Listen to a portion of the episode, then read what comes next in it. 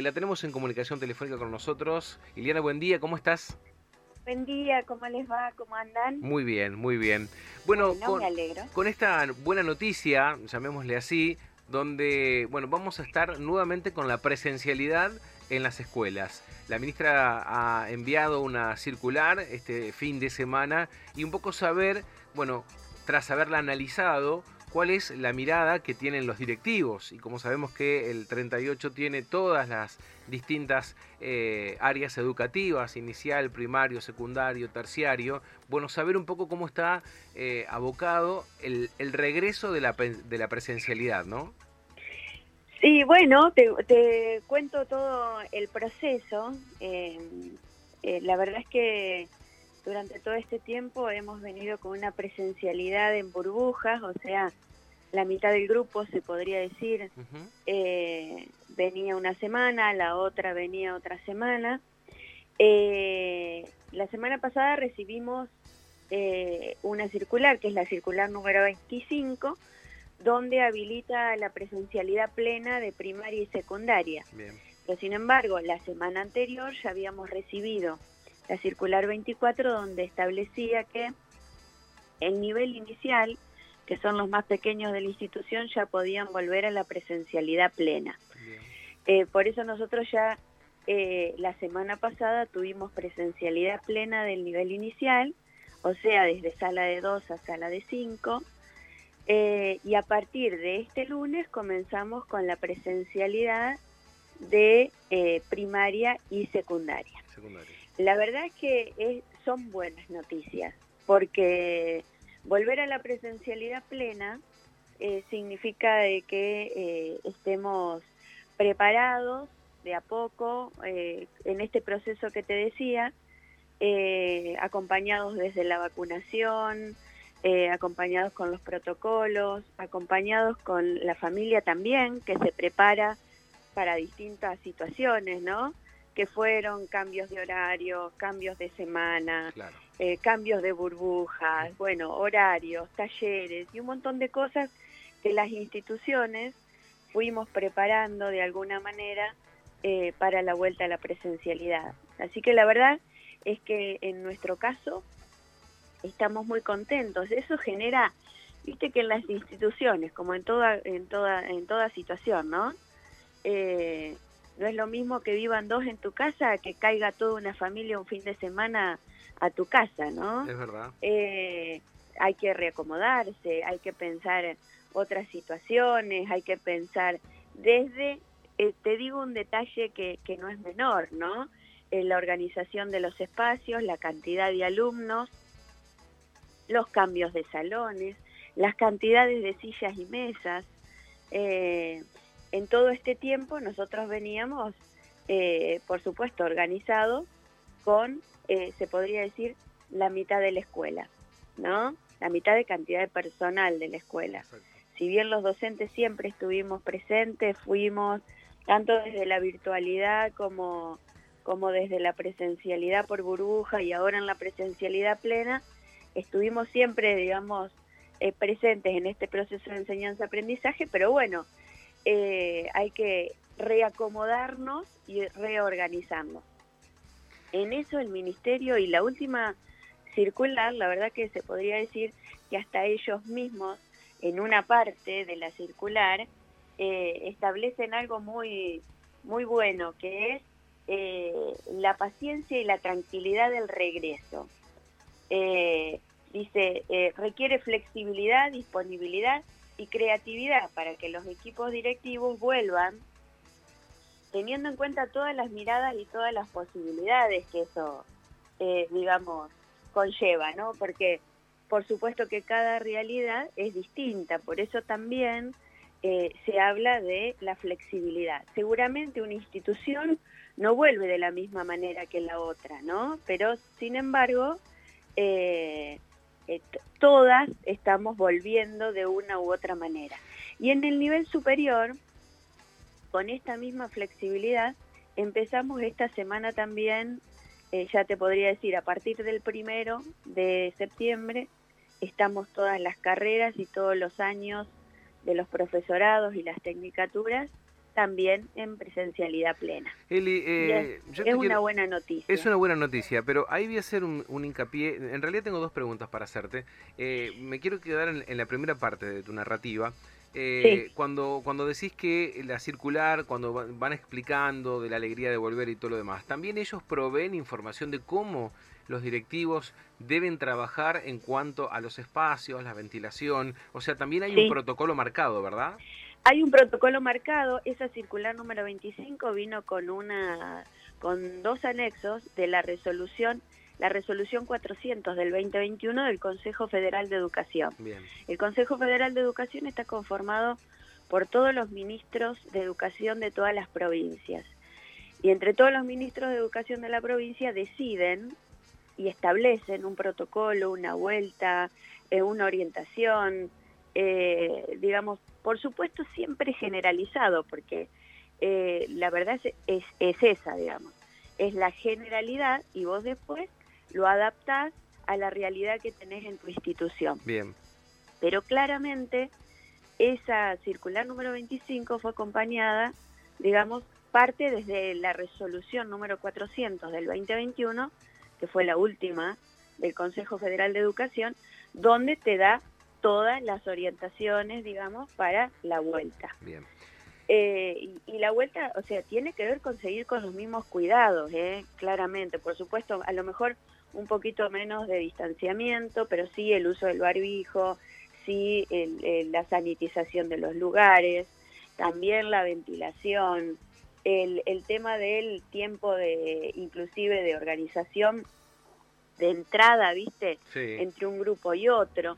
Generalmente vas a ver, si pasás por nuestra escuela, que eh, se les toma la, temperatura afuera, eh, que es por grupos la entrada. Por supuesto que eh, es como todo, ¿viste? de repente estamos todos juntos, hay que tener mucho cuidado. Inclusive, hasta te recomiendan tener doble barbijo. Bien.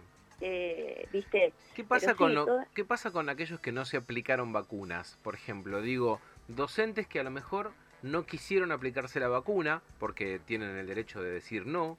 ¿Qué pasa con los alumnos que por ahí no recibieron la segunda dosis? O sea, eh, ¿la vacuna tiene algo que ver también con el tema del ingreso de la escuela?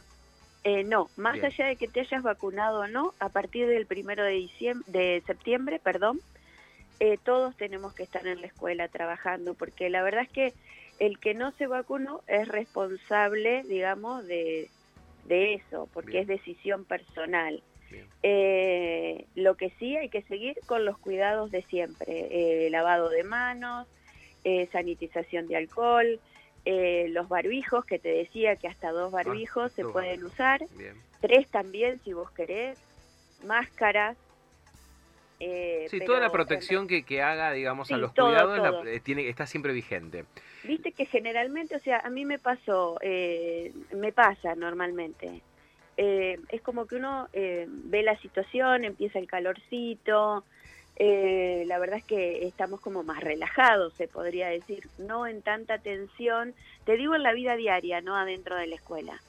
Eh, me pasó de, haber viajado este fin de semana y veo que la gente misma no usa tanto el barbijo como lo usábamos hace un tiempo atrás.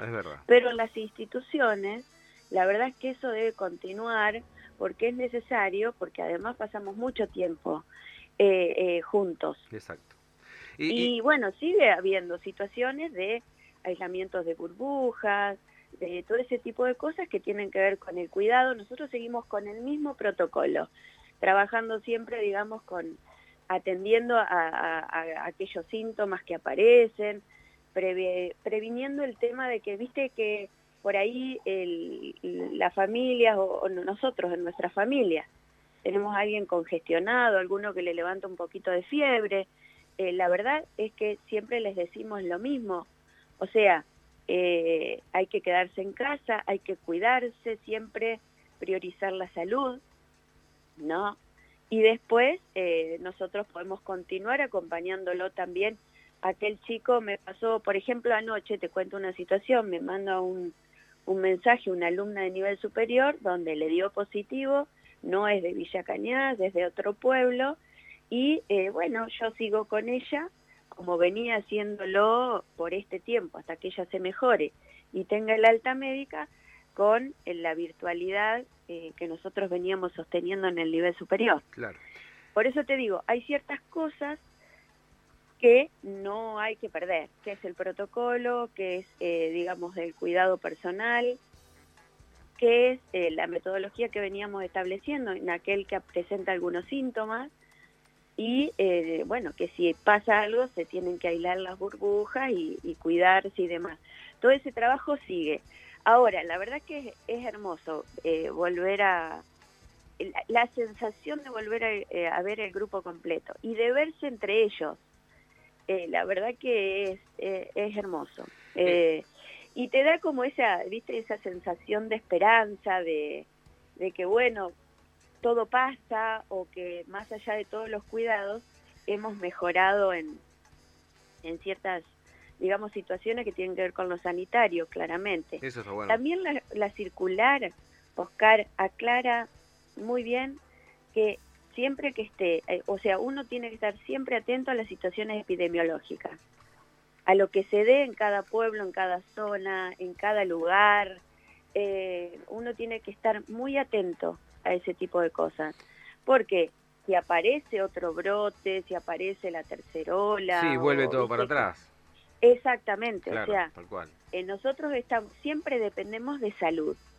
Sí, sí, sí, Entonces, bueno, lo bueno es que si nosotros estamos volviendo a la presencialidad, la salud y las condiciones sanitarias han mejorado. Entonces, bueno. Eh, la última que quiero hacerte, y me quiero detener en esto, eh, porque me ha pasado, he estado con, con, algunos adolescentes durante este fin de semana y un poco en el día de ayer, donde me marcaban que muchos concurren a universidades y eh, instituciones terciarias. Claro, como vos bien sabés, muchos utilizan, digamos, la, disponibilidad de venir de Venado o de Teodolina o de Santa Isabel a estudiar a, la escuela. Eh, no sé, por ejemplo, la carrera de músico, que es una de las carreras que ustedes tienen ahí, eh, y, son de otras localidades. En muchas, en, muchas ocasiones, muchos de ellos han decidido venir hasta a instalarse a vivir acá a Villa Cañas porque le quedaba más cómodo el hecho de viajar.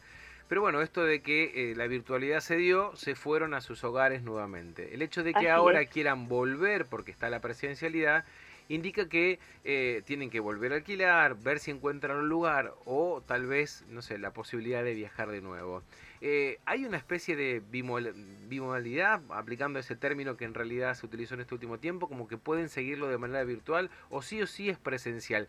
Te pregunto esto porque en viceversa lo que sucede en el 38, muchos de aquí se fueron a vivir a Venado Tuerto con la posibilidad de estudiar en distintos institutos en Venado, y esto de que, se, que supuestamente iba a ser virtual todo el año, dejaron de alquilar en Venado Tuerto, volvieron a sus hogares y ahora es como que tienen que volver a insertarse. Todo el mundo dice, por tres meses, porque digo, septiembre, octubre, noviembre, que es normalmente cuando terminan, poner unos días de diciembre. En noviembre, sí, sí, y, y después arrancan los terciarios normalmente en abril. Entonces otra vez las familias volver a alquilar es como todo un, muy engorroso, ¿no? O sea, ¿se pensó en eso, eh, no sé si a nivel local o a nivel zonal, qué sé yo?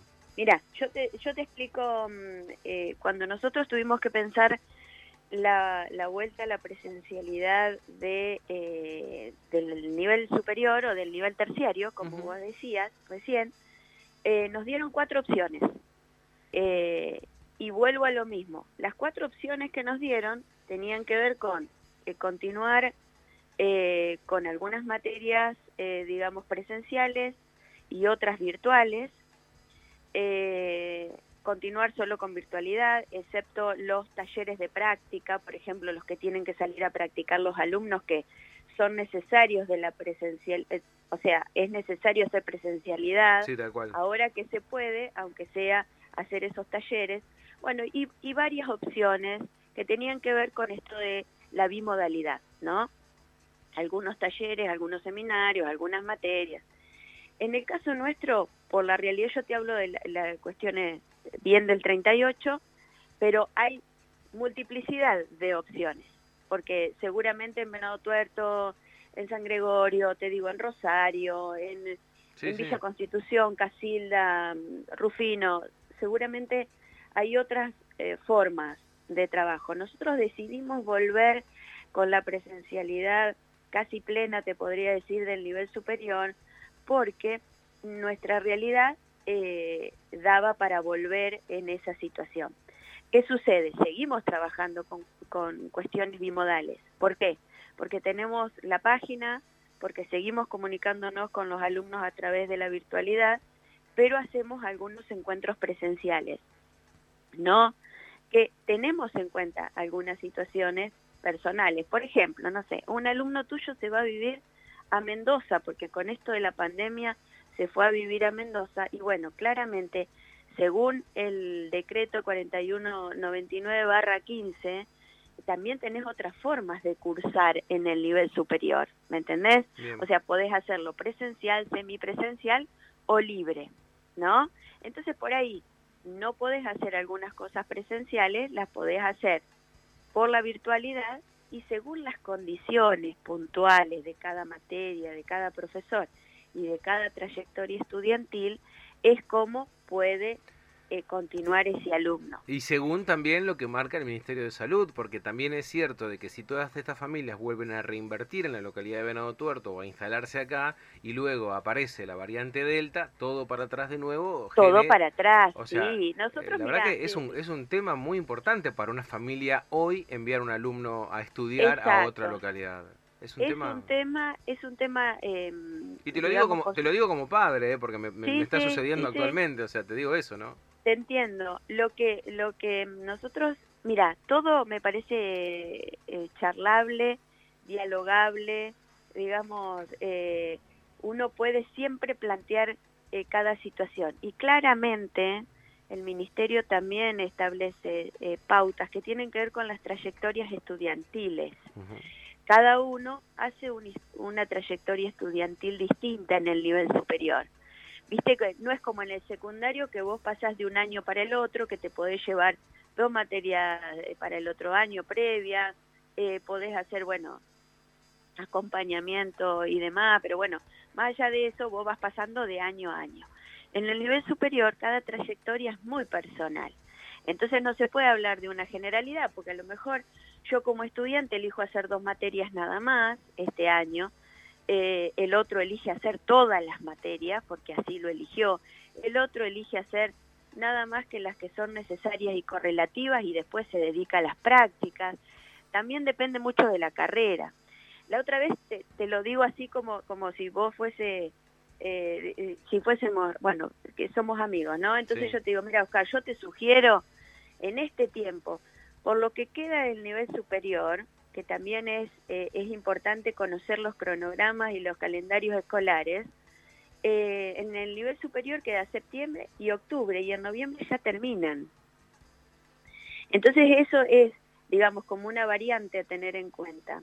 Eh, porque quizás, y, y, entiendo plenamente a las familias, cuando vos decís, uy, otra vez toda esta movida y no se sabe hasta cuándo, porque todo depende de salud, entonces como que vos estás ahí pensando qué hacer, qué no hacer, no me imagino que te está sucediendo eso.